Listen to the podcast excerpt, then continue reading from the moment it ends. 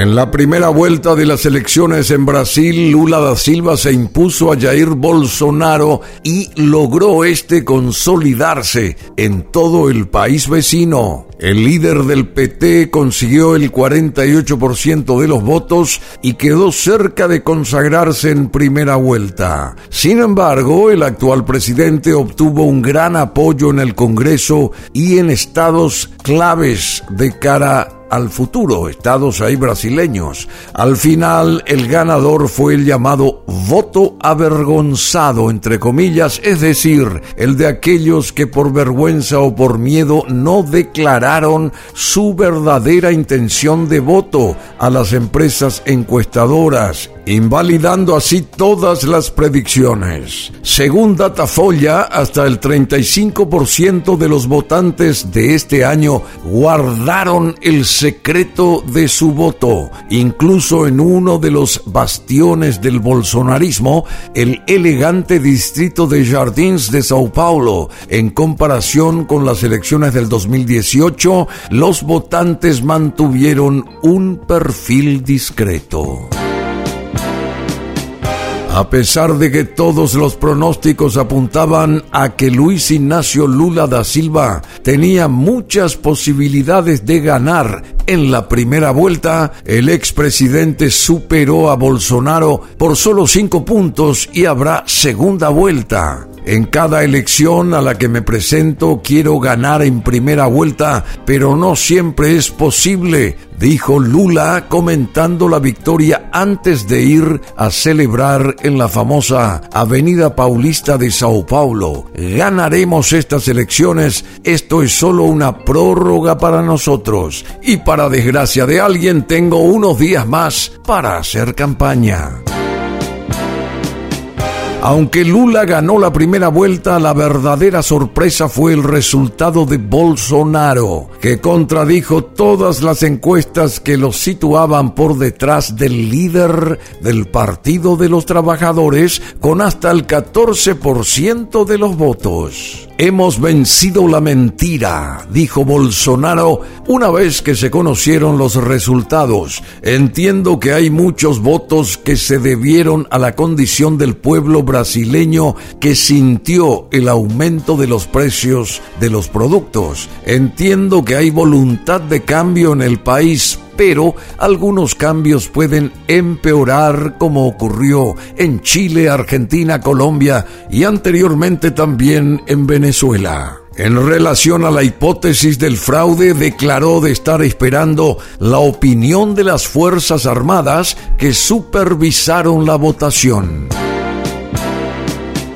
La ola conservadora del bolsonarismo arrasó en el sureste del país, pero sobre todo ganó escaños en el Senado en la mayor parte del Brasil, lo que complicaría un posible futuro gobierno de Lula. El bolsonarismo venció en Sao Paulo, donde Tarcisio Gómez de Freitas conocido como Tarcisio del Partido Republicano Brasileño, ex ministro de Infraestructura de Bolsonaro, obligó al balotage al ex alcalde del PT, Fernando Haddad, convencido de ganar en primera vuelta. En Río de Janeiro, Claudio Castro, del Partido Liberal del actual presidente, fue reelegido gobernador con el 58% de los votos, incluso en la región amazónica, la coalición de Lula ganó por poco.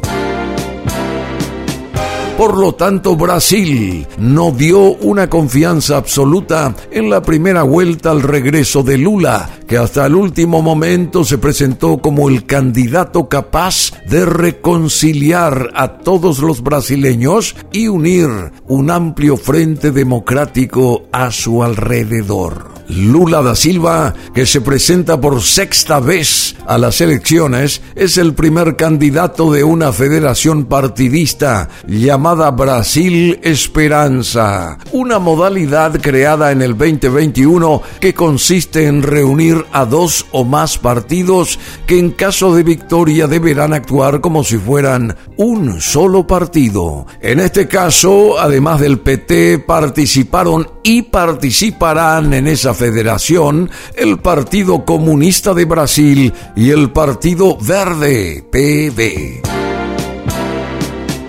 En cuanto a Bolsonaro, que votó en Río de Janeiro con una camiseta amarilla y verde de la Selección Nacional de Fútbol puesta sobre un chaleco antibalas, mantuvo un perfil bajo. Después se dirigió a Brasilia y siguió la votación en el Palacio Presidencial de Planalto. Estamos tranquilos para la primera vuelta, dijo al salir del colegio electoral. Si son unas elecciones limpias, no hay problema, que gane el mejor. Tal vez hayan sido los datos económicos que le han permitido ir a la segunda vuelta. De hecho, las previsiones de crecimiento de Brasil para el 2022 hablan de un PIB que oscila entre más 2.9% según Goldman Sachs y más 3.25% según el Bank of America. El desempleo cayó después de siete años por primera vez por debajo del 9%, mientras que la inflación terminará en este 2022 en el 5.5%, por debajo del nivel de la Unión Europea. Además, el presidente había aumentado el subsidio Auxilio Brasil a 600 reales, unos 120 dólares, reduciendo los impuestos sobre el combustible y con convirtiendo la gasolina brasileña en una de las más baratas de América Latina. Sobre ambos candidatos pesa la situación única en la que tendrán que lograr el consenso de los brasileños de una forma diferente a la que lo hicieron antes de la primera vuelta. El countdown comenzó en cuanto se conocieron los datos oficiales, ese 5% de diferencia entre Luis Ignacio Lula da Silva y Jair Mesías Bolsonaro reseteó todos los pronósticos y enseguida puso en cuestión las estrategias de campaña. En los días que faltan para la segunda vuelta, Lula tendrá que atraer con la mayor fuerza posible los votos del electorado que no acudió a las urnas. Este año el abstencionismo ha batido el récord de 20.09% con casi 33 millones de brasileños que no fueron a las urnas a pesar de que el voto es obligatorio a partir de los 18 años pero también será decisivo el mercado de las alianzas con los partidos de los otros principales candidatos que no lograron llegar a la segunda vuelta. El caso de Simone Tebet del Movimiento Democrático Brasileño y Ciro Gómez del Partido Democrático Laborista se llevaron el 4.16% y el 3.04% de los votos respectivos. Deus.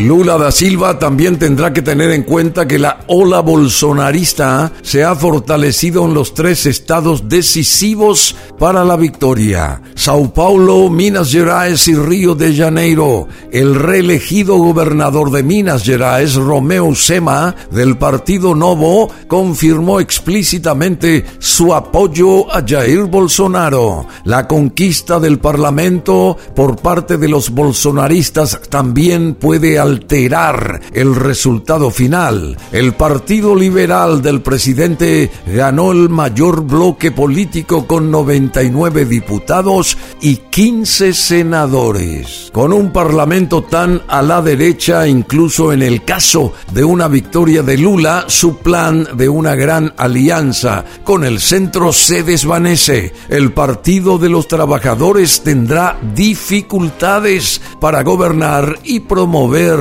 las reformas que ha prometido, como la fiscal, por ejemplo. La situación no es ni siquiera mejor a nivel federal, donde la coalición de Lula perdió en Río de Janeiro, donde ganó Claudio Castro del PL, mientras que en Sao Paulo su candidato Fernando Haddad acude al balotage con apenas el 35.7% de los votos frente al 42.32 de Tarcísio Tarcisio Gómez de Freitas, del Partido Republicano aliado de Bolsonaro. Este difícil escenario podría ser también otro elemento disuasorio a partir de ahora para las nuevas alianzas que Lula intentará forjar en los próximos días. Según el sitio de noticias brasileño G1, Lula da Silva habría comentado con su equipo que la segunda vuelta será más difícil aún y que la campaña necesitará más trabajo. La agenda religiosa se reforzará para ganar la porción del electorado evangélico hasta ahora leal a Bolsonaro. Se supone que los estrategas de Lula también están pensando en una especie de carta a los brasileños, entre comillas, dirigida a los conservadores, pero no se han filtrado más detalles. Asimismo, se jugará la carta del diputado de centro derecha Geraldo Altmin y de la activista medioambiental Marina Silva.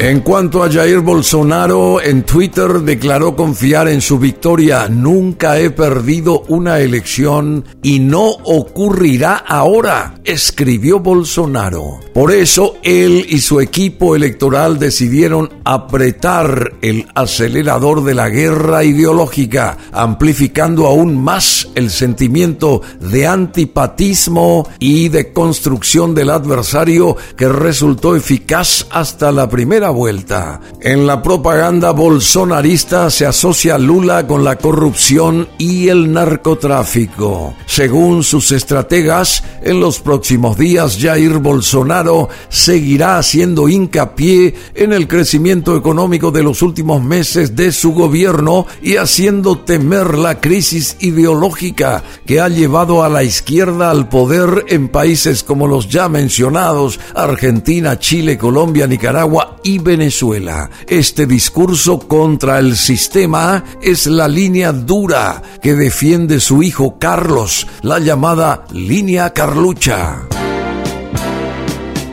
Si Lula da Silva prometió que la picaña volvería a estar en la mesa de todos, tendrá que esforzarse. Sin embargo, en dar algunos detalles más sobre su propuesta económica. Bolsonaro, por su parte, aprieta el acelerador con medidas populistas y se ha comprometido a pagar el subsidio Auxilio Brasil de 600 reales, o sea, unos 120 dólares, por adelantado a las mujeres antes de la segunda vuelta. Además, el comité electoral de Lula da Silva, que ha sido el más perjudicado por las predicciones erróneas de las encuestas, tendrá que averiguar hasta qué punto confiar en ellas para idear nuevas estrategias ganadoras. Globo ha contratado una segunda encuesta, la de IPEC. La última había dado a Lula ganador en primera vuelta con el 51% de los votos y a Bolsonaro con el 30%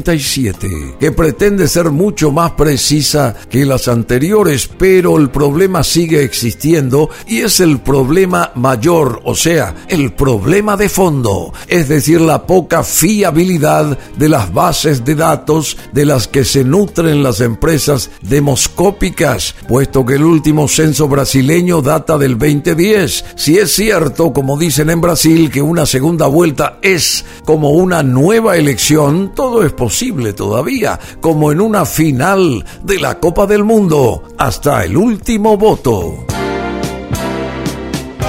Y el último voto se sabrá cuando el 30 de octubre sepamos justamente quién tuerce la balanza a su favor en Brasil, quién va a ser el presidente de ese enorme país continente, con muchos millones que están sufragando y otros que tienen que sufragar, que hasta la primera vuelta no se llegaron a presentar. Jair Bolsonaro podría continuar su gobierno o Lula da Silva podría volver al Palacio de Planalto. El 30 de octubre lo sabremos en Brasil y en sus elecciones generales. Este es un podcast aquí en BM Online que lo pueden volver a escuchar a través de www.brunomasi.com.py.